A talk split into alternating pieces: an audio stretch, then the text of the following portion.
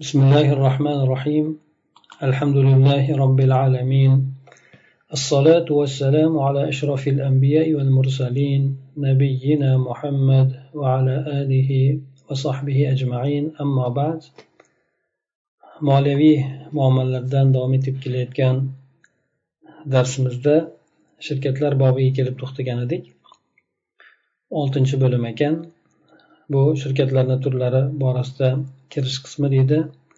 Shirkatlar ikki xil bo'ladi deb aytib o'tildi. Bulardan birisi hop shirkat amlak ya'ni inson molik bo'lishlikda sherik bo'lishlik degani. Buni tarifini aytiladiki ikki kishi yoki undan ko'ra ko'proq odam bir molga ega bo'lishlikda jamlanishligi ya'ni bir, bir molga bir necha kishi ega bo'lishligi sherik bo'lib ega bo'lishligi.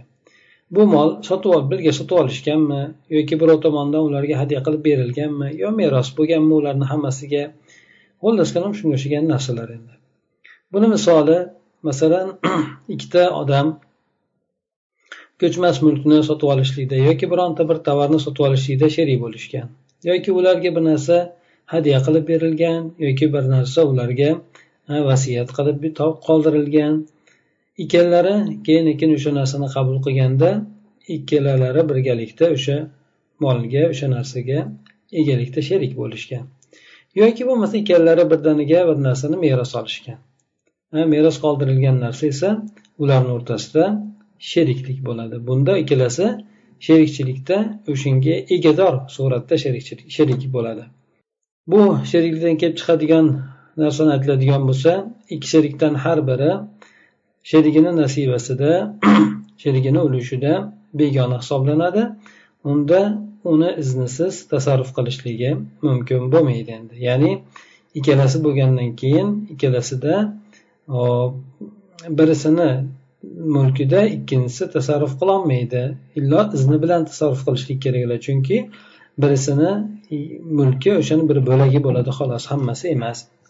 Bu tur esa bu biza aytilayotgan savdo bobida bu maqsad qilinmaydi chunki u bobga biz aytayotgan boblarga kirmaydi. Chunki e, bular aqd emas balki mulkchilik e, birovlarni mulkida bo'lgan narsadir xolos. Ikkinchi sheriklikni ikkinchi turi bor. Bu aqd bilan sherik bo'lishlik. Mana shu bobda mana shu narsa maqsad qilinadi dedi.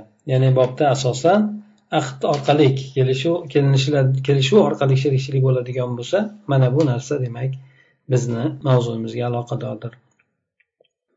Hop shirkat kelishuvini tarifini shunday deb aytadiki ikkita odam yoki ko'pchilik odam savdoda bir narsani sotishdami yoki shunga o'xshagan narsalarda tasarrufda jamlanishligi.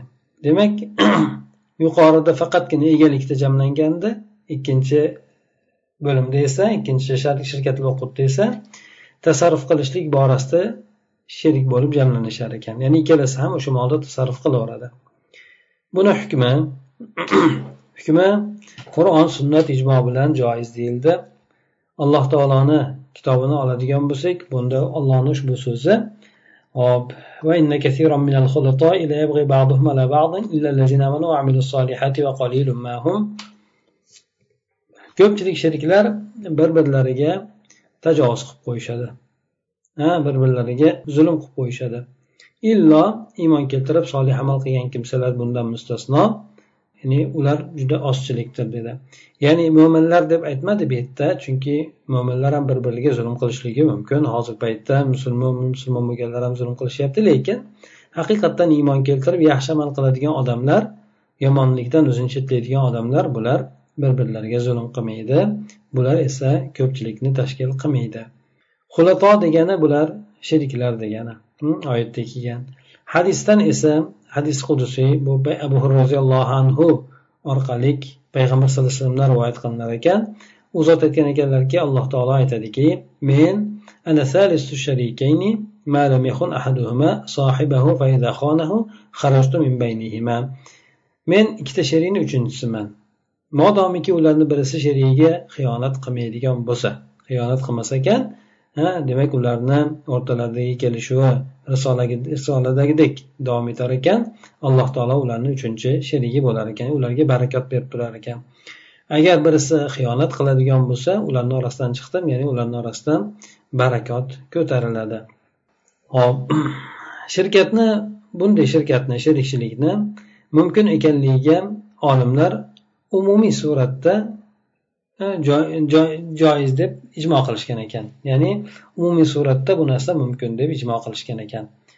الشروط العامة للشركات يشترط لصحة الشركة أيا كان نوعها ما يلي أولا نشاط الش... أن يكون نشاط الشركة في أعمال مباحة فيحرم الاشتراك في أعمال محرم كبيع الخمور أو الدخان أو الأفلام الخليئة ونحو ذلك ثانيا أن يكون كل واحد من الشركاء من رأس المال معلوما.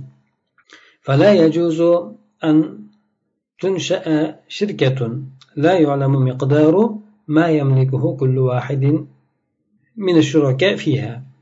ولا يشترط التساوي في الملك. فيجوز مثلا أن يكون لأحد الشريكين 20% وللآخر 80% أن يكون نصيب كل واحد من الشركاء من الربح معلوما عند العقد. كان يقول مثلا لك نصف الربح ولي النصف أو لك ثلثه ولي ثلثاه ونحو ذلك.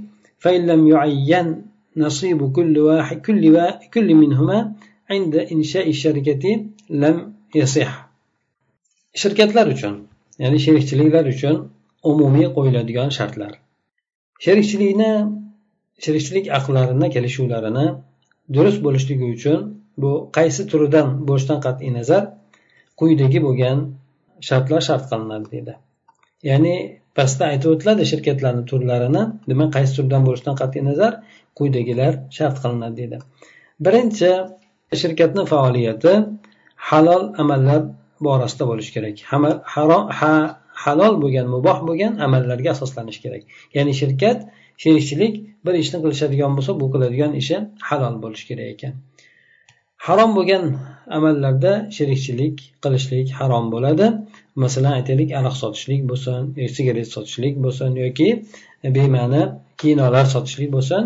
Shunga o'xshagan demak asli savdosi harom bo'lgan narsalarda sherikchilik qilishligi mumkin emas ya'ni harom bo'ladi. Ikkinchi sharti sheriklardan har biri uni dastmoyasi ma'lum bo'lishi kerak. Nechi pul qo'yayotganligi ma'lum bo'lishi kerak. Shirkat ya'ni sheriklardan har biri molik bo'ladigan o'sha shirkatda ega bo'ladigan miqdor ma'lum bo'lmas ma'lum bo'lmaydigan shirkat tuzilishligi mumkin emasdir dedi. Ya'ni shirkat tuziladigan bo'lsa albatta o'sha sheriklardan har biri o'sha mulki bo'lgan narsani miqdorini shirkatdagi mulkini hamma mulkini emas o'sha shirkatga qo'ygan mulki nechi foiz qo'yyapti yigirma foizmi o'ttiz foizmi ellik foizmi qancha qo'yyapti? Shuni miqdorini molik bo'lgan mollarni miqdorini albatta bilishligi kerak bo'ladi bilmasdan turib shirkat tuzishligi mumkin emasdir. Hamda o'shanda sherikchilik shirkat borasida ularni qo'yadigan mollari teppa teng bo'lishligi ham shart qilinmaydi. Masalan ularni sheriklarni birisini yigirma foiz ikkinchisini sakson foiz dastmoyasi qo'yilgan bo'lishligi mumkin. Lekin qancha qo'yganligini albatta bilishlik kerak bo'ladi. Sababi bu yerda janjallar kelib chiqmasligi uchun. Uchinchidan esa sheriklardan har birini nasibasi foydadan bo'lgan nasibasi ish kelishuv paytida ma'lum bo'lishi kerak. Masalan aytadiki yarmi senga yarmi menga deb aytishi mumkin. O'sha foydani. Yoki bo'lmasa e, senga uchdan biri menga uchdan ikkisi deb aytishi mumkin. Agar ulardan har birini nasibasi shirkat tuzishlik paytida tayin qilinmaydigan bo'lsa bu shirkat durust bo'lmaydi. Sababi bu kelishmovchiliklarni kelishib chiqishligiga olib keladi. Bittasi aytadiki men foydani yarmini olaman degdim men senga bitta aytadi yarmini bermayman qirq foiz beraman dedim o'ttiz foiz beraman degdim nimaga ekan? deb xullas o'rtada kelishmovchiliklar chiqishligi ko'proq holatlarda mumkin bo'lgan narsa. Shuning uchun har biri qancha foiz yoki bo'lmasa o'sha foydadan qancha foiz olishligi yoki qancha foyda olishligini bilishligi kerak bo'lar ekan. Demak bu yerda uchta narsani shart qilib o'tildi. Shirkatni faoliyati halol amallarda bo'lishi kerak muboh bo'lishi kerak shirkat faoliyati. doirasi demak halol amallarda bo'lishi kerak ikkinchisi qo'yadigan dastmoyasi aniq bo'lishi kerak uchinchisi foydadan oladigan ulushi aniq bo'lishi kerak ekan يجوز أن تجعل قسمة الربح على درجات بشرط أن يكون ذلك منضبطا كان يقول إذا زاد الربح على ألف فلك النصف ولي النصف وإن كان أقل من الألف فلك الثلث ولي الثلثان رابعا أن يكون نصيب كل واحد منهما من الربح مشاعا أي بالنسبة فلا يجوز أن يحدد لأحدهما مبلغ معين كأن يقول لك ألف ريال من الربح ولي ما زاد على ذلك؟ أو يقول لك ثلث الربح وألف ريال أو لك ربح هذا الشهر ولي ربح الشهر الآخر. والحكمة من المنع من تحديد الربح أن فيها إضرارا بأحد العاقدين لأنه إذا شرط له ألف ريال مثلا فقد لا تربح الشركة غيرها فيكون المشروط له قد حصل على جميع الربح وقد تربح الشركة كثيرا فيتضرر من شرطت له الألف. وهكذا. yana shuningdek uchinchisini uchinchi shartda davomida aytiladiki ikkalasini o'rtasidagi bo'lgan foyda darajalarga qarab qilinishligi ham mumkin. Bu shu shart bilanki albatta bu narsa tartibli bo'lishi kerak aniq bo'lishi kerak.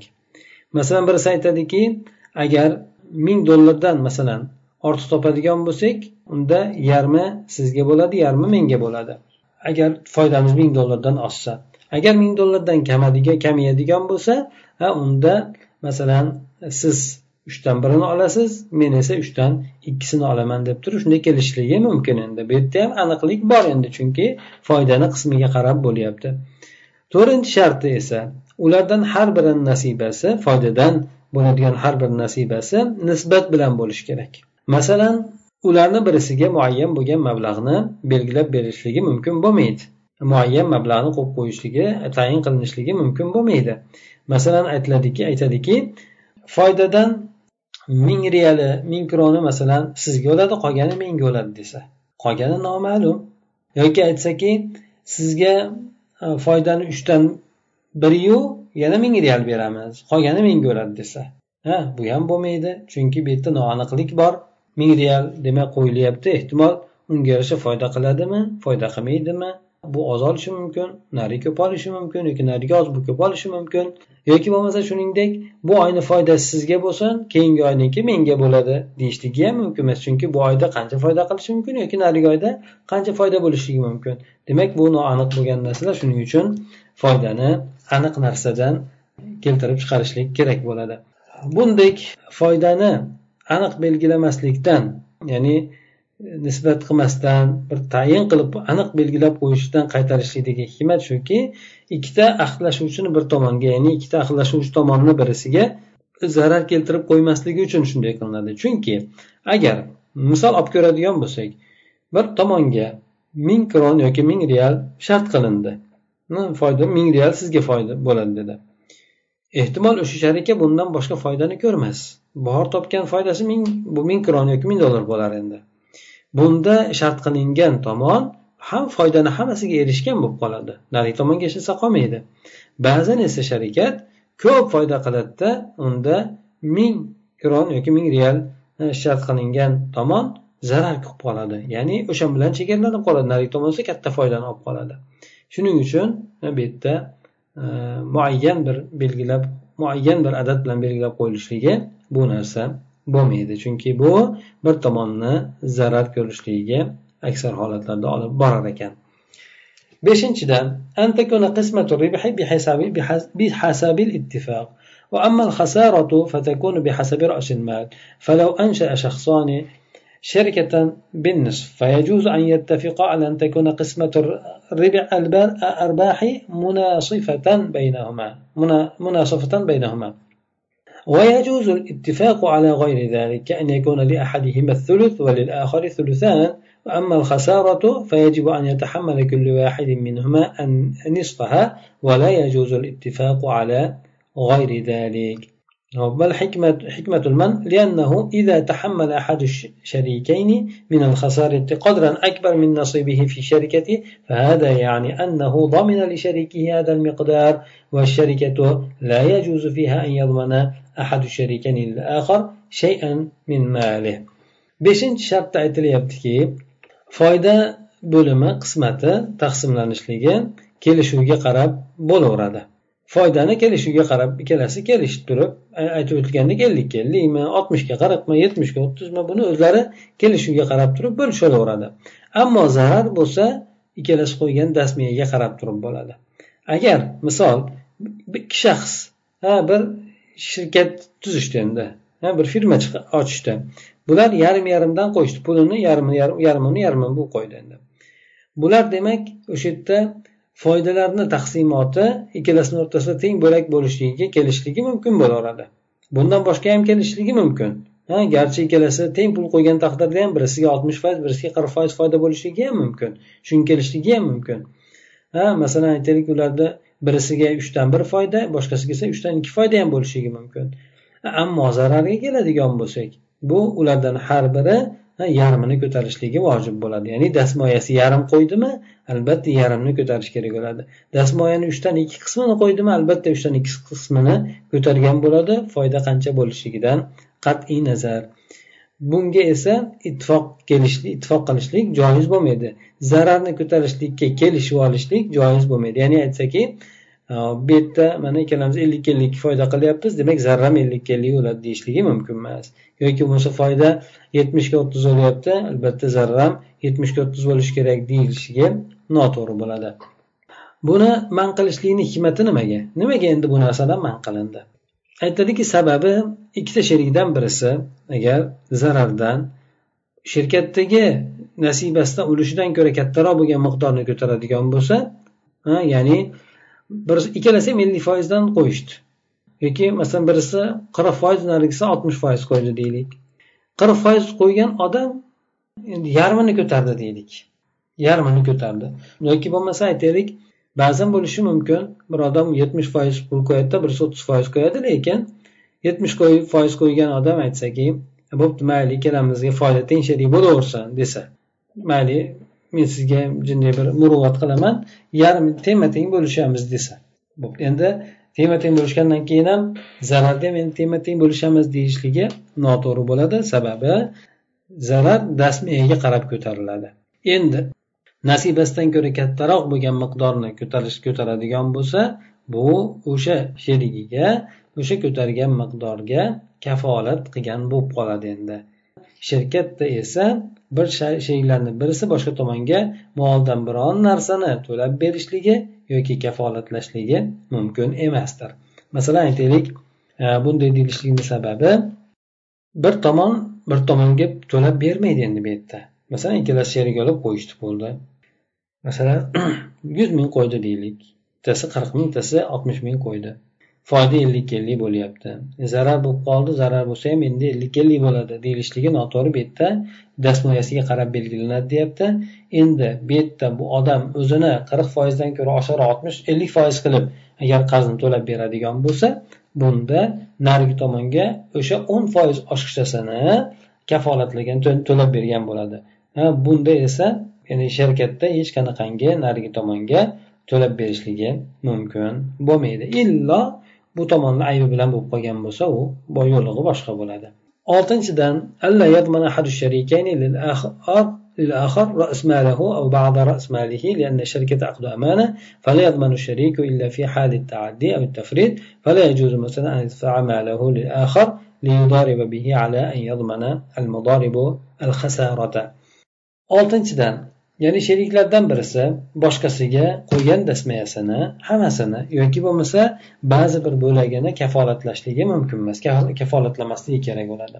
Ya'ni qo'ysaki bu ellik foiz ellik foizdan qo'ydida bo'pti. Agar nima bo'ladigan bo'lsa men to'layman sizga desa sherik endi. Bunday qilishligi bo'lmaydi endi. Chunki bu yerdagi sherikchilik omonat kelishuv hisoblanadi. Sherik bu yerda sherik faqatgina tajovuz qilib qo'yadigan bo'lsa yoki loqaydlik qiladigan holatidagina to'lab beradi. Masalan molini boshqa tomonga ya'ni muzoribaga berib turib ya'ni shu muzoriba qilayotgan odam zararni ham o'zi ko'tarishi kerak to'lab berish kerak degan shartni qo'yib berishligi mumkin emas endi. Aytib o'tildi demak bunday shirkat kelishuvlarda zarar dastmoyaga qarab bo'ladi.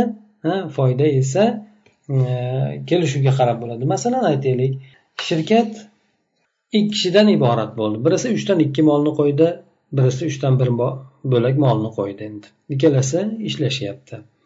Bu yerda yarim shirkatni shu yarim puli zararga kirib ketib qoldi. Endi mana aytaylik ellik foizi zarar ellik foiz zarar qilishdi deylik. Endi ellik foiz qoldi. Bir tomon uchdan ikki qism qo'ygan odam agar ellik foiz zararni ko'radigan bo'lsa endi uni qancha qoladi? Uni hop taxminan to'rtdan bir qismiga yaqin qoladi endi. Nimanichi endi? Uchdan bir qismi qo'ygan odamniki hammasi zarar kelib ketib qoladi. Undan tashqari yana o'n besh yigirma foiz yoki undan ko'ra ko'proq qarz ham bo'lib qolishi mumkin bo'ladi. Shuning uchun bu yerda ellik foiz zarar bo'ladigan bo'lsa masalan ular besh ming dollar qo'yishgan hmm, mana olti olti ming dollar qo'yishgan deylik hisobga to'g'ri bo'lishligi uchun. Shundan uch ming zarar qildik. Birisi uchdan ikki foiz qo'ygan birisi esa uchdan bir foiz. Ya'ni bittasi to'rt ming qo'ydi dasmayani bittasi ikki ming qo'ydi endi. Uch ming zarar bo'ldi endi uch ming zarar bo'ldi. Uch ming zararga kim qanday to'lab beradi? To'rt ming qo'ygan odam ellik foiz ikki ming qo'ygan odam ellik foiz to'lamaydi buni. Bunda ikki ming qo'ygan odamni taxminan hammasiga yaqin bo'lgan pul kirib ketib qoladi zararga endi. Shuning uchun to'rt ming qo'ygan odam bir yarim ming zarar e, bu yerda ikki ming zarar qiladi. Bu ikki ming qo'ygan odam esa ming zarar qiladi xolos. Ming zarar qiladi. Mana shu demak shariat tomonidan belgilab berilgan e, taqsimotdir ya'ni zarar dastmoyiga qarab bo'ladi. Foyda esa kelishuvga qarab turib bo'ladi. Kelishuvga qancha qilishligi foydada farqi yo'q zarari yo'q u narsani olasin. Pul ko'p qo'ygan odam to'qson foiz foydani olsin. Yoki bo'lmasa muruvvat qilib turib to'qson foiz zarar nimani foydani unga bersin. Masalan unda o'zlari kelishib olaveradi lekin zarar bo'lib qoladigan bo'lsa har biri o'zini qo'ygan dastmoyasiga qarab turib zararni ko'taradi. Olayotgan foydasiga qarab turib emasdir. سبب المنع لأنه إذا ضمن شيئا من ماله فإن العقد يصبح في حقته قرضا بفائدة. فمثلا لو أعطى صالح محمدا ألف ريال ليتاجر بها والربح بينهما نصفان بشرط أن يضمن محمد لصالح أن يرد إليه الألف دون نقص. فحقيقة العقد أن صالحا أقرض محمدا ألفا وشرط عليه فائدة غير محددة والقرض في الفائدة محرم. سواء حددت الفائدة أم لم تحدد وعلى هذا فالودائع الاستثمارية في المصارف محرمة إذا كان المصرف يضمن قيمتها للعميل bu yerda man qilishlikni sababi nima uchun bu narsadan qaytarildi nima uchun tengma teng bo'lishligi yoki o'zini nasibasidan ko'ra ko'proq to'lab berishligi bu narsadan qaytarildi sababi agar u odam molidan bironta narsani to'lab beradigan bo'lsa ya'ni muzoraba qilayotgan odam muzoraba qilayotgan odam ham ellik foiz zararni ko'taradi desa ellik foizni foydani olayotgandan keyin. Ha bunda bu odam ellik foiz ellik foizdan tashqari yana harakatiga ham kuyadi endi. Undan tashqari muzorabaga pul bergan odamni molidan biron narsani kafolatlab beradigan bo'lsa to'lab berishi bo'ladigan bo'lsa bu yerdagi aqd haqiqatida qarz foyda keltirgan qarzga aylanib qoladi. Demak bu yerda bu odam muzorabaga olayotgan odamga go'yoki narigi odam qarzga berayotgandek bo'ladi qarzni surati shunday inson to'lab beradi qarzni. Foyda qiladimi zarar qiladimi bundan qat'iy nazar to'lab berish kerak bo'ladi endi. Yana shunga o'xshab qoladi. Masalan solih muhammadga ming real yoki ming kron yoki ming dollar berdi. U bilan tijorat qilishlik uchun. Foyda esa ikkalasini o'rtasida bo'ladi. Shu shart bilanki muhammad solihga shu bergan mingini kamaytirmasdan yana qaytarib ham berish kerak. Muzorabaga masalan bir yilga ikki yilga pul berdi. Ikki yil muzoraba qildi. Boshidan shart aytildiki bo'pti foyda ikkalamizga ellik ellik bo'ladi dedi. Lekin bu o'rtadagi men berayotgan pul albatta menga to'liq qaytib kelishi kerak desa. Menga agar kamaysa to'lab berasiz desa bu yerda haqiqat aqdni haqiqati shu bo'ladiki solih muhammadga o'sha mingni qarzga bergan bo'lib qoladi.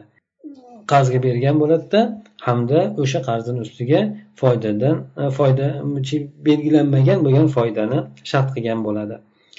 Qarz esa qarz foyda bilan foyda keltiradigan qarz yoki foyda bilan bo'lgan qarz bu harom bo'ladi farqi yo'q. Bu yerda foyda belgilangan bo'ladimi yoki belgilanmagan bo'ladimi? Aniq qilib masalan aytaylik. Ming dollar beraman har oyda ming yuz dollardan berib turasiz foydadan foyda desa foyda o'rniga yuz dollardan berib turasiz deydigan bo'lsa demak bu yerda yuz dollardan berilishligi bu belgilangan bo'lib qoladi. Agar belgilanmagan bo'ladigan bo'lsa unda ham farqi yo'q. Foyda belgilanmagan bo'lsa ham bu yerda aniq qilib belgilangan bo'lsa ham masalan mingga o'xshab turib yoki belgilanmagan bo'lsa ham bu yerda alohida o'ziga boshqacha foyda nima qilib turib foyda olib turib yoki o'sha narsani tan narxini yana qaytarib berishni talab qilishligi bu yerda bu narsa ribo ribo bo'lishligi yoki foyda keltirgan qarz bo'lishligi aniq ochiq ravshan bo'lib qoladi. Shunga binoan banklarga qo'yiladigan sarmoya sifatida qo'yiladigan omonatlar bular harom bo'ladi. Agar bank uni qiymatini o'sha o'zini mijoziga to'lab beradigan bo'lsa demak endi ana bankka keldik endi. Bankka qo'yiladigan omonatlar. Bu omonatlar bank oladigan qarzlar bo'ladi. Chunki bank ishlatadigan bo'lsa mabodo unga bir narsa bo'lib ketadigan bo'lsa bank to'lab beradi. To'lab bergandan keyin to'lab beradigan bo'lsa bank bu yerda omonatdor omonatchi bo'lib qolmaydida balki qarzga oluvchi bo'lib qoladi. Chunki omonatga aytib o'tilgan aytib o'tganimizdek omonatga qo'yilgan narsa mabodo uni tasarrufisiz yo'g'ib ketadi yo'g'ib ketib qoladigan bo'lsa unda omonatga qo'ygan odamni o'zi kuyadi.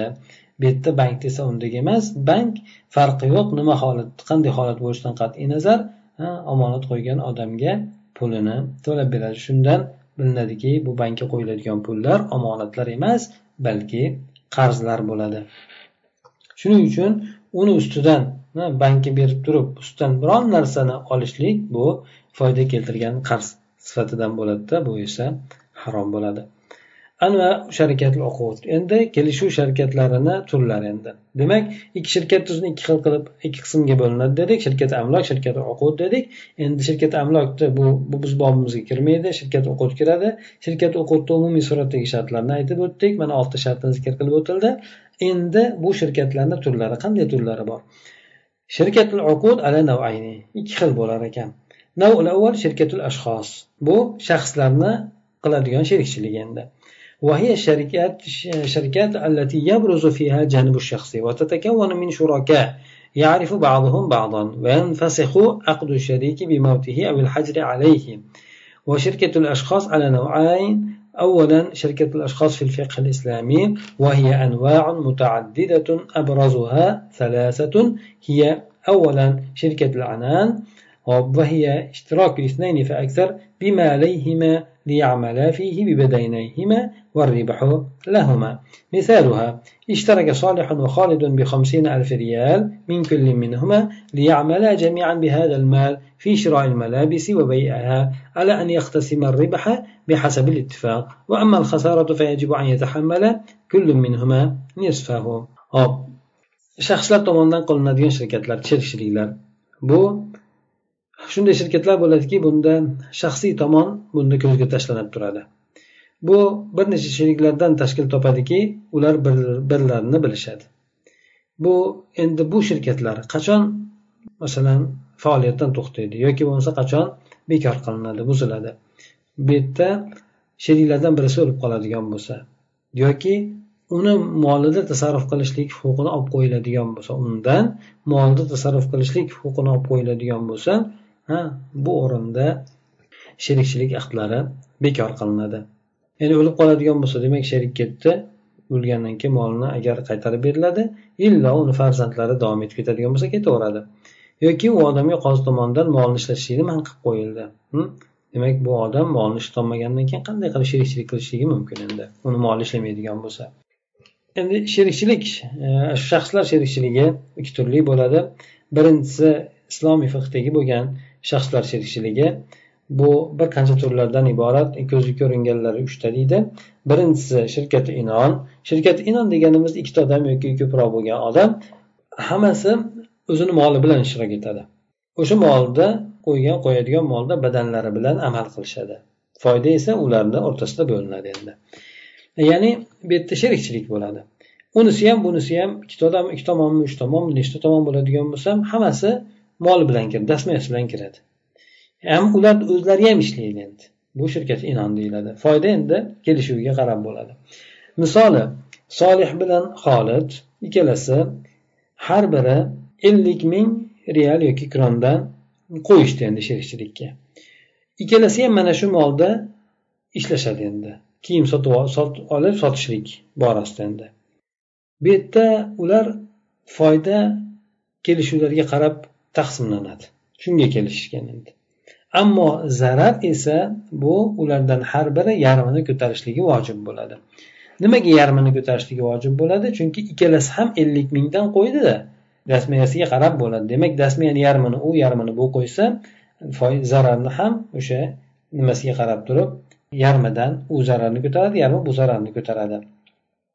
Agar bittasi uchdan ikki qismni qo'ygan bo'lsa bittasi uchdan bir qo'ygan bo'lsa unda uchdan ikki qo'ygan odam zararni uchdan ikkisini ko'taradi uchdan birini qo'ygan odam esa zararni uchdan birini ko'taradi ikkinchisi shirkatul mudoraba va hiya daf'u malin liman yattajiru bihi va ribhu baynahuma mithaluha daf'u salih دفع صالح لخالد مئة ألف ريال ليتجرا ليتجر له بها في شراء التمور وبيعها على أن يكون لصالح وهو رب المال سبعون, بالمئة من الربح ولخالد وهو العامل ثلاثون بالمئة. وأما الخسارة فيجب أن تكون على رأس المال ولا يتحمل العامل من الخسارة شيئا لأنه سيضيع عليه جهده إلا إذا حصل منه تعد أو تفريط فيتحمل من الخسارة بقدر ذلك. والفرق بين المضاربة والعنان وأن العنان يكون بالمال والعمل منهما جميعا وأما المضاربة فالمال من أحدهما والعمل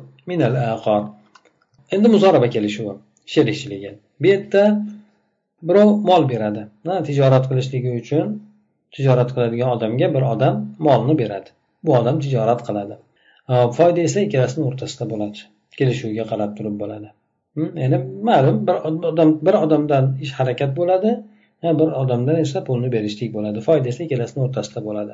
Buni misoli solih degan odam xolid degan odamga yuz ming mana o'zi berdi. Bu bilan u xurmo olib sotishlikda tijorat qilishligi uchun yuz mingni berdi endi. Bu yerda foyda shunday bo'ladiki molni egasi ya'ni solihga foydadan yuzdan yetmish foizi xolidga esa bu odam ishlaydigan odam o'ttiz foizi bo'ladi endi. Ha ya'ni o'zlari kelishuviga qarab oltmishga qarab bo'lishi mumkin ellikka ellik bo'lishi mumkin o'zlari kelishuviga qarab. Ammo zarar esa molni egasiga bo'ladi bu yerda o'sha ishlayotgan xizmatchi yoki pulni ishlatayotgan odam zarardan biron narsani ko'tarmaydi. Chunki bu narsa unga birinchidan qiyinchilik tug'dirib qo'yadi. U faqatgina odam o'zini harakatiga kuyadi endi. Lekin agar undan bir haddan oshishlik sodir bo'lgan bo'lsa yoki loqaydlik sodir bo'lgan bo'lsa o'sha mol borasida bunda o'sha qancha miqdorda o'sha noqaydlik yoki tajovuzlik bo'lgan bo'lsa o'shani miqdoriga qarab turib zarardan ko'taradi endi. Demak muzorabada molni egasi zararni ko'tarar ekan. Muzoraba bilan sharkatul inonni o'rtasidagi bo'lgan farq shundan iboratki inon bu mol bilan amal ikkalasidan bo'ladida molni ham ikkalasi qo'yishadi kelishib turib birisi uchdan ikki birisi uchdan bir yoki ellik ellik qo'yishadi. Ikkalasi ham ishlaydi endi. Hop ammo muzorabada bo'ladigan bo'lsa mol bittasi tomonidan bo'ladi amal ikkinchi tomondan bo'ladi. Shirkat inonda ikkalasi ishlaydi lekin bu yerda bittasi ko'proq ishlaydigan bo'lsa bittasi ikkisimi bittasi birisimi ishlaydigan bo'lsa unda haligi ikkisimi ishlaydigan odamga qo'shimcha foyda nima oylik tayin qilinishligi mumkin endi. Qo'shimcha oylik tayin qilinishligi yoki foydadan biroz ko'proq olishligi mumkin bo'ladi. Uchinchidan shirkatul abdan. Shirkatul abdan وهي أن يشترك اثنان فأكثر فيما يكتسبان بأبدانهما مثالها اشترك صالح وخالد في عمل معين كخياطة وسباكة ونجارة وإصلاح أجهزة ونحو ذلك على أن يقتسما الربح بحسب الاتفاق ولا خسارة هنا لعدم وجود رأس المال أي أن شركة الأبدان ليس فيها مال وإنما هي اشتراك في عمل فقط sherkatul abdon esa ikkita odam yoki ko'proq odam badanlari bilan kasb qilishadi endi. Badani bilan ya'ni ishlashadi. Bir nimadikar bo'lib ishlashadi usta bo'lib ishlashadi hop misoli shuki solih bilan xolid muayyan bir amalda ikkalasi ishlashlikka sherik bo'ldi. Masalan tikuvchilik qilishlik yoki bo'lmasa to'qimachilik qilishlik yoki bo'lmasa duradgorlik qilishlik yo remont qilishlik apparatlarni shunga o'xshagan narsalarda demak ikkalasi sherik bo'ldi. Bu yerda foyda kelishganiga qarab turib taqsim qilinadi.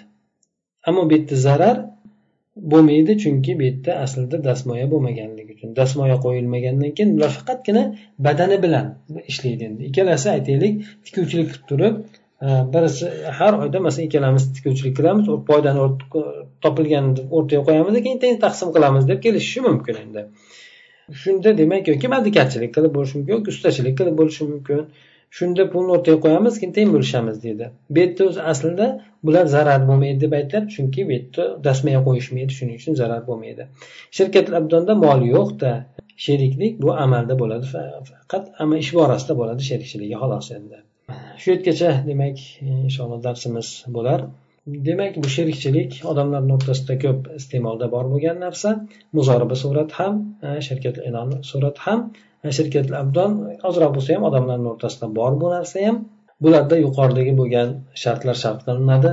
Hm, albatta muboh yo'lda bo'lishligi ikkalasini qo'yadigan mablag'i aniq bo'lishligi oladigan mablag'i aniq bo'lishligi nisbat bilan bo'lishligi e, shunga o'xshagan demak e, shartlarni yuqorida qo'yildi. Shu shartlarga demak rioya qilinishligi kerak. Toinki bu shirkatlar durust bo'lishligi uchun سبحانك اللهم وبحمدك نشهد أن لا إله إلا أنت نستغفرك ونتوب إليك اللهم انفعنا بما علمتنا وعلمنا ما ينفعنا وزدنا علما